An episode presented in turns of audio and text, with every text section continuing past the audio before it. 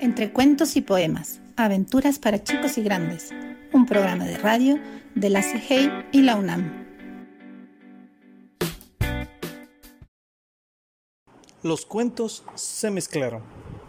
Bueno, le voy a contar la historia en que los cuentos y sus personajes se empiezan a mezclar. Un día el príncipe de Cenicienta la esperaba en la gran fiesta y de pronto ella llegó, pero cuando fue a darle un beso se dio cuenta de que ella se había ido y terminó besando a la bruja de Hansel y Gretel.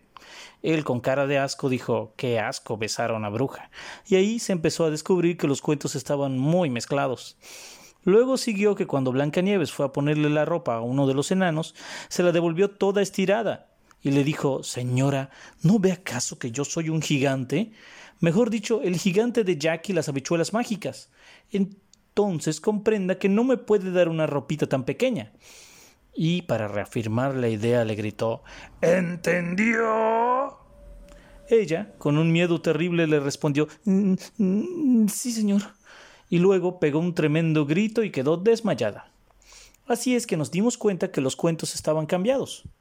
Más tarde, Alicia, en vez de llegar al mundo de las maravillas, entró en la fábrica del señor Willy Wonka y se preguntó ¿Dónde estoy? Un señor le respondió Hola Alicia, estás en la fábrica de chocolates, hablando con Willy Wonka. Ella miró hacia su derecha y escuchó Nosotros somos los duendes de la fábrica y te espera un largo recorrido de unos cuantos años. Ella muy asustada gritó nuevamente mm, ¡No! Voy a llegar tarde a tomar el té con el sombrerero. El chocolatero y los duendes se la llevaron al recorrido. Después, la mezcolanza siguió cuando Peter Pan quería volar con Campanita, su hadita especial, y se encontró volando con Pocahontas que iba colgada al chico mientras decía como loca Estoy volando. Estoy volando. Estoy. Puf. Y justo se cayó y se pegó un tremendo golpe en la cabeza.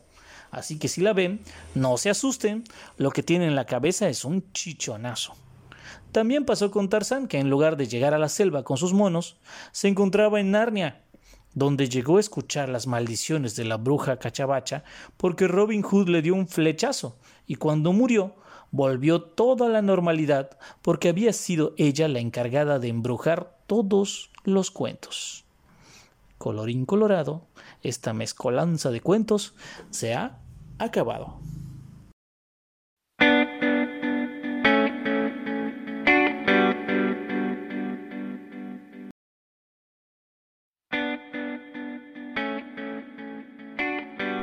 Entre cuentos y poemas, aventuras para chicos y grandes, un programa de radio de la CIGEI y la UNAM.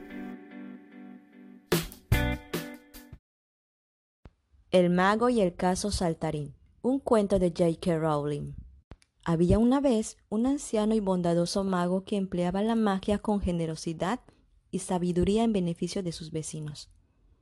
Como no quería revelar la verdadera fuente de su poder, fingía que sus pociones, encantamientos y antídotos salían ya preparados del pequeño caldero que él llamaba su caso de la suerte. Llegaba gente desde muy lejos para exponerle sus problemas y el mago nunca tenía inconveniente en remover un poco su caso y arreglar las cosas. Este mago tan querido por todos alcanzó una edad considerable y al morir le dejó todas sus pertenencias a su único hijo.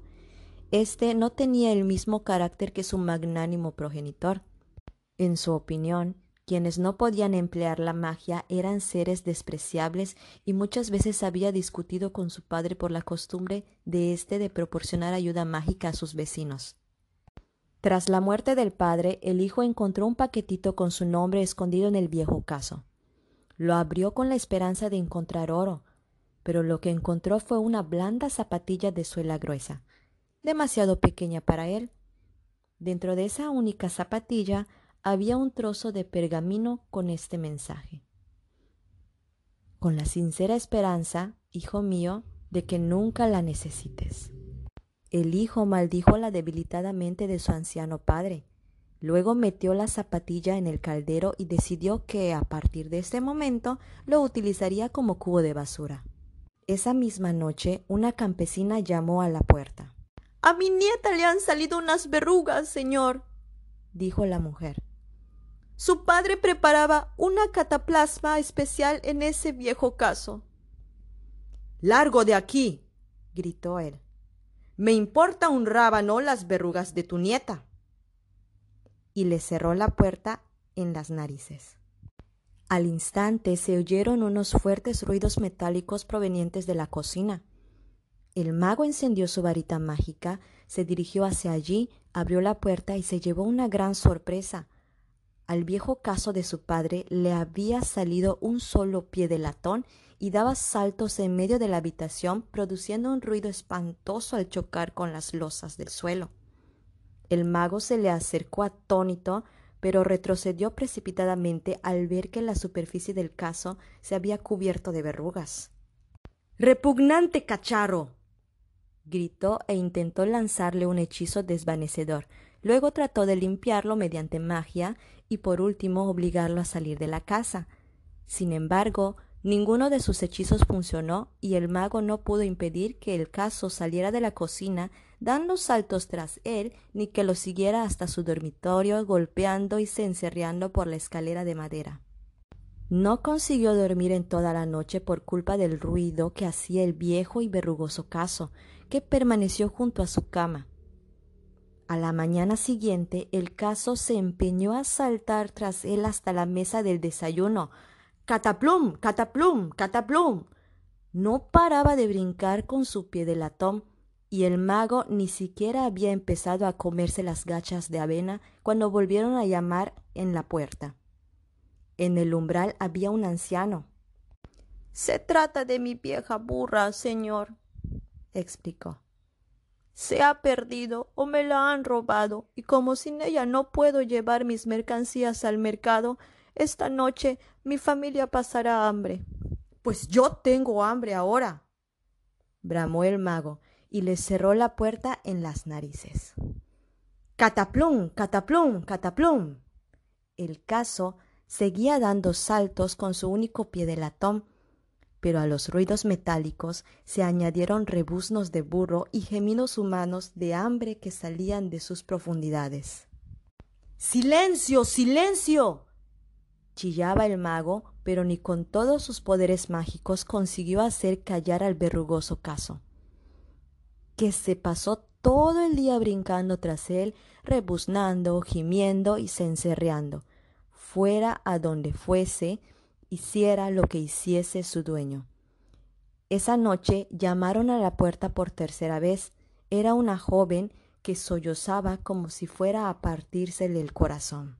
Mi hijo está gravemente enfermo, declaró. ¿Podría usted ayudarnos? Su padre me dijo que viniera si tenía algún problema. Pero el mago le cerró la puerta en las narices. Entonces el caso torturador se llenó hasta el borde de agua salada y empezó a derramar lágrimas por toda la casa mientras saltaba, rebuznaba, gemía y le salían más verrugas. Aunque el resto de la semana ningún otro vecino fue a pedir ayuda a la casa del mago, el caso lo mantuvo informado de las numerosas dolencias de los aldeanos. Pasados unos días, ya no solo rebuznaba, gemía, lagrimeaba, saltaba y le salían verrugas, sino que también se atragantaba y tenía arcadas, lloraba como un bebé, aullaba como un perro y vomitaba queso enmojecido, leche agria y una plaga de babosas hambrientas. El mago no podía dormir ni comer con el caso a su lado, pero éste se negaba a separarse y él no podía hacerlo callar ni obligarlo a estarse quieto. Llegó un momento en el que el mago ya no pudo soportarlo más. Ah. Traedme todos vuestros problemas, todas vuestras tribulaciones y todos vuestros males. gritó y salió corriendo de la casa en plena noche con el caso saltando tras él por el camino que conducía al pueblo. Venid, dejad que os cure, os alivie y os consuele. Tengo el caso de mi padre y solucionaré todos vuestros problemas. Y así, perseguido por el repugnante caso, recorrió la calle principal de punta a punta, lanzando hechizos en todas direcciones. En una casa, las verrugas de la niña desaparecieron mientras ella dormía. La burra que se había perdido en un lejano brezal apareció mediante un encantamiento convocador y se posó suavemente en su establo. El bebé enfermo se empapó de díctamo y despertó curado y con buen color. El mago hizo cuanto pudo en cada una de las casas donde alguien padecía alguna dolencia o aflicción, y poco a poco el caso, que no se había separado de él ni un solo momento, dejó de gemir y tener arcadas, y, limpio y reluciente, se quedó quieto por fin. ¿Y ahora qué caso? preguntó el mago tembloroso cuando empezaba a despuntar el sol. El caso escupió la zapatilla que el mago le había metido dentro y dejó que se la pusiera en el pie del latón. Luego se encaminaron hacia la casa del mago, y el caso ya no hacía ruido al andar.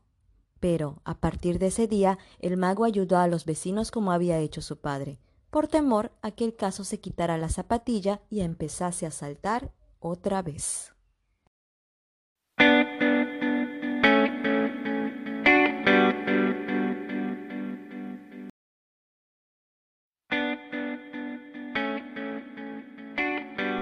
Entre cuentos y poemas, aventuras para chicos y grandes, un programa de radio de la CIGEI y la UNAM. La fábula de los tres hermanos, un cuento de J.K. Rowling. Había una vez tres hermanos que viajaban a la hora del crepúsculo por una solitaria y sinuosa carretera. Los hermanos llegaron a un río demasiado profundo para vadearlo y demasiado peligroso para cruzarlo a nado. Pero como los tres hombres eran demasiado diestros en las artes mágicas, no tuvieron más que agitar sus varitas e hicieron aparecer un puente para salvar las traicioneras aguas. Cuando se hallaban hacia la mitad del puente, una figura encapuchada les cerró el paso. Y la muerte les habló. Estaba contrariada porque acababa de perder a tres posibles víctimas, ya que normalmente los viajeros se ahogaban en el río. Pero ella fue muy astuta y, fingiendo felicitar a los tres hermanos por sus poderes mágicos, les dijo que cada uno tenía opción a un premio por haber sido lo bastante listos para eludirla. Así pues, el hermano mayor, que era un hombre muy combativo, pidió la varita mágica más poderosa que existiera, una varita capaz de hacerle ganar todos los duelos a su propietario en definitiva, una varita digna de un mago que había vencido a la muerte. Esta se encaminó hacia un sauco que había en la orilla del río, hizo una varita con una rama y se la entregó. A continuación, el hermano mediano, que era muy arrogante, quiso humillar aún más a la muerte y pidió que se le concediera el poder de devolver la vida a los muertos.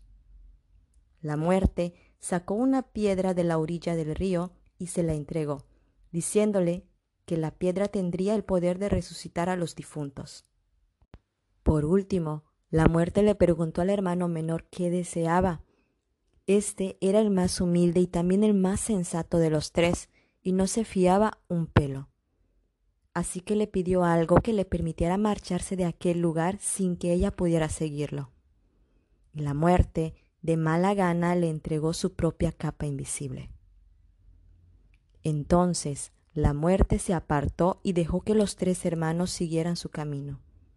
Y así lo hicieron ellos mientras comentaban maravillados la aventura que acababan de vivir y admiraban los regalos que les había dado la muerte.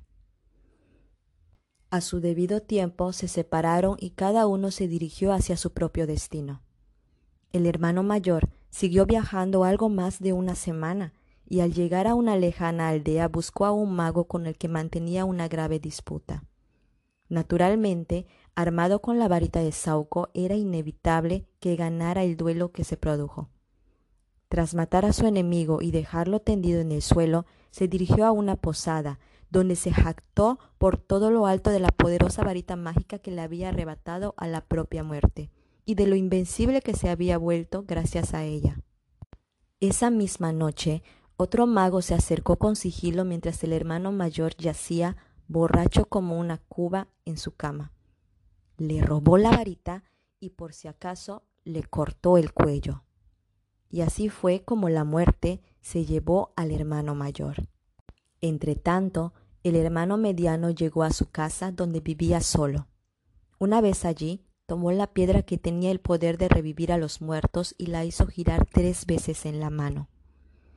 Para su asombro y placer, vio aparecer ante él la figura de una muchacha con quien se habría casado si ella no hubiera muerto prematuramente.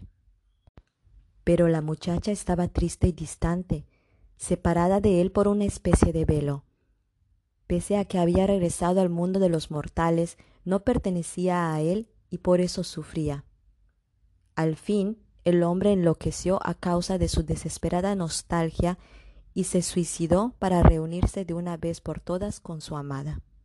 Y así fue como la muerte se llevó al hermano mediano. Después buscó al hermano menor durante años, pero nunca logró encontrarlo. Cuando éste tuvo una edad muy avanzada, se quitó por fin la capa invisible y se la regaló a su hijo, y entonces recibió a la muerte como si fuera una vieja amiga, y se marchó con ella de buen grado, y así, como iguales, ambos se alejaron de la vida.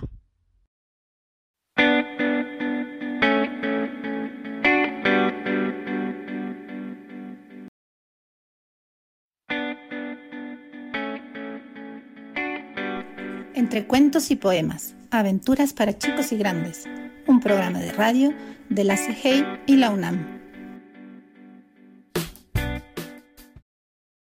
La fuente de la buena fortuna, un cuento de J.K. Rowling. En lo alto de una colina que se alzaba en un jardín encantado, rodeado por altos muros y protegido por poderosos hechizos, manaba la fuente de la buena fortuna.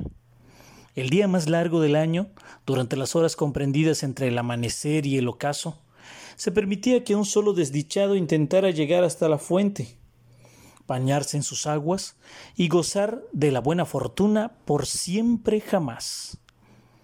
El día señalado, antes del alba, centenares de personas venidas de todos los rincones del reino se congregaron ante los muros del jardín. Hombres y mujeres, ricos y pobres, jóvenes y ancianos, con poderes mágicos y sin ellos, se reunieron allí de madrugada, todos confiados en ser el afortunado que lograra entrar en el jardín. Tres brujas, cada una con su carga de aflicción, se encontraron entre la multitud y se contaron sus penas mientras aguardaban el amanecer. La primera, que se llamaba Asha, padecía una enfermedad que ningún sanador había logrado curar. Confiaba en que la fuente remediara su dolencia y le concediera una vida larga y feliz. A la segunda, Alteda, un hechicero perverso le había robado la casa, el oro y la varita mágica. Confiaba en que la fuente reparara su impotencia y su pobreza. La tercera, Amata, había sido abandonado por un joven del que estaba muy enamorada y creía que su corazón nunca se repondría. Confiaba en que la fuente aliviara su dolor y su añoranza.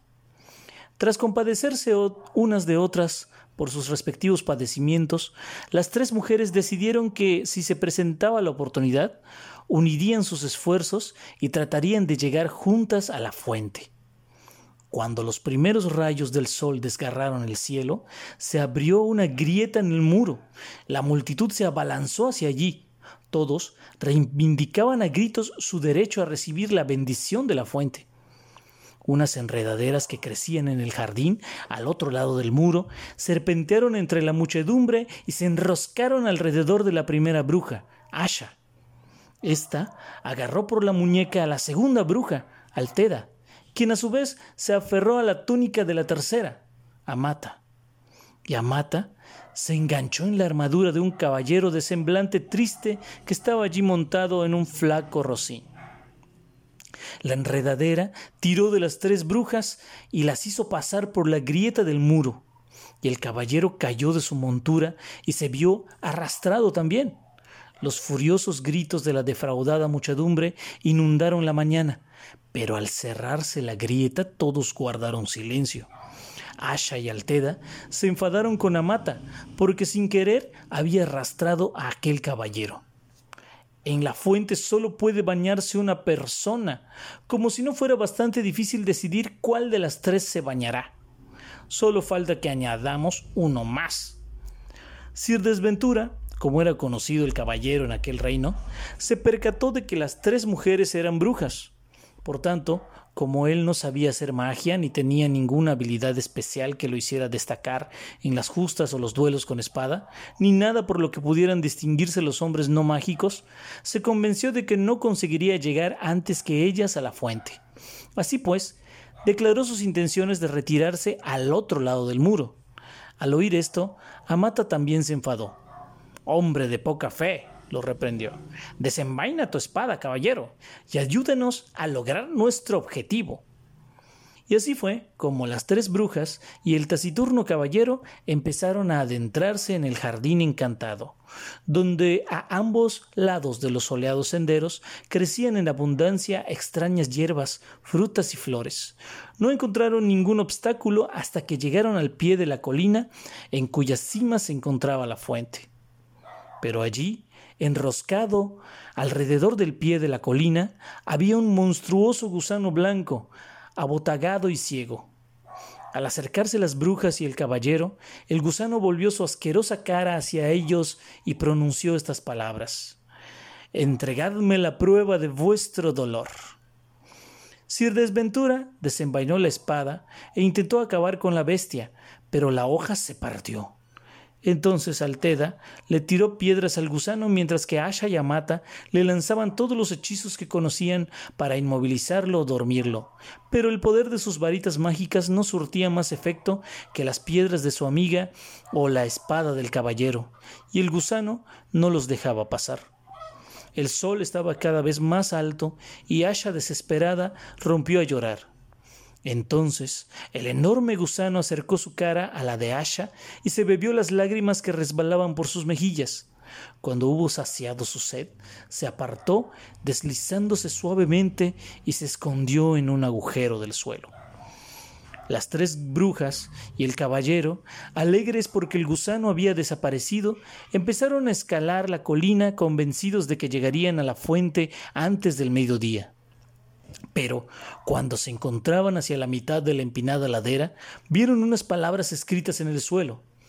Entregadme el fruto de vuestros esfuerzos. Sir Desventura sacó la única moneda que tenía y la puso sobre la ladera cubierta de hierba, pero la moneda se echó a rodar y se perdió. Los cuatro siguieron ascendiendo, pero aunque caminaron varias horas, no avanzaron ni un solo metro. La cumbre no estaba más cerca y seguían teniendo delante aquella inscripción en el suelo. Estaban muy desanimados porque el sol ya había pasado por encima de sus cabezas y empezaba a descender hacia el lejano horizonte. No obstante, Alteda andaba más deprisa y con paso más decidido que los demás, y los instó a que siguieran su ejemplo, aunque no parecía que con ello fueran a alcanzar la cumbre de la colina encantada. Ánimo amigos, no os rindáis, los exhortó secándose el sudor de la frente. Cuando las relucientes gotas de sudor cayeron al suelo, la inscripción que les cerraba el paso se esfumó y comprobaron que ya podían continuar subiendo. Alentados por la superación de este segundo obstáculo, siguieron hacia la cima tan deprisa como les era posible, hasta que por fin vislumbraron la fuente, que destellaba como un cristal en medio de la enramada de árboles y flores. Sin embargo, antes de llegar, encontraron un arroyo que discurría alrededor de la cumbre, cerrándoles el paso.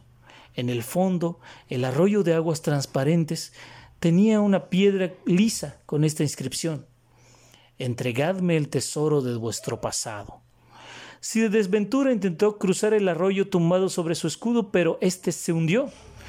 Las tres brujas lo ayudaron a salir del agua y luego intentaron saltar a la otra orilla, pero el arroyo no se dejaba cruzar, y mientras tanto el sol seguía descendiendo más y más. Así que se pusieron a reflexionar sobre el significado del mensaje escrito en la piedra. Y Amata fue la primera en entenderlo agarró su varita, extrajo de su mente todos los recuerdos felices compartidos con el joven del que estaba enamorada y que la había abandonado, y los vertió en el agua. La corriente se llevó sus recuerdos y en el arroyo aparecieron unas piedras que formaban un sendero. De ese modo, las tres brujas y el caballero pudieron cruzar por fin al otro lado y alcanzar la cima de la montaña. La fuente brillaba ante ellos, entre hierbas y flores de una belleza y una rareza extraordinarias. El cielo se había teñido de rojo rubí. Había llegado el momento de decidir quién de ellos se bañaría en la fuente. Pero antes de que tomaran esa decisión, la frágil Asha cayó al suelo, extenuada por la agotadora escalada, y estaba a punto de morir. Sus tres amigos la habrían conducido hasta la fuente, pero Asha, agonizante, les suplicó que no la tocaran.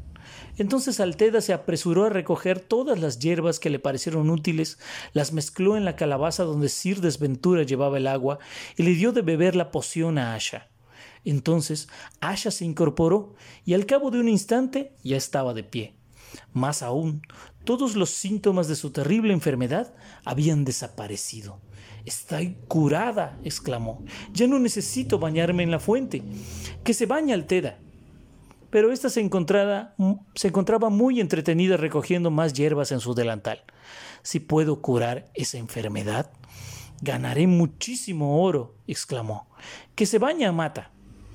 Sir Desventura hizo una reverencia invitando a Amata a acercarse a la fuente, pero ella negó con la cabeza. El arroyo había hecho desaparecer toda la añoranza que sentía por su amado, y de pronto comprendió que aquel joven había sido cruel y desleal y que en realidad debía alegrarse de haberse librado de él. Buen señor, sois vos quien debe bañarse como recompensa por vuestra caballerosidad, dijo entonces. Haciendo sonar su armadura, el caballero avanzó hasta los últimos rayos del sol poniente y se bañó en la fuente de la buena fortuna asombrado de ser el elegido entre centenares de personas y sin dar crédito a su gran suerte. Cuando el sol se ocultaba tras el horizonte, Sir Desventura emergió de las aguas luciendo todo el esplendor de su triunfo, y se arrojó con su herrumbrosa armadura a los pies de Amata, que era la mujer más buena y más hermosa que había conocido. Exaltado por el éxito, le suplicó que le entregara su corazón, y Amata, tan embelesada como él, comprendió que al fin había encontrado a un hombre digno de ella. Las tres brujas y el caballero bajaron juntos de la colina agarrados del brazo, y los cuatro tuvieron una vida larga y feliz, y ninguno de ellos supo ni sospechó jamás que en las aguas de aquella fuente no había ningún sortilegio. Fin.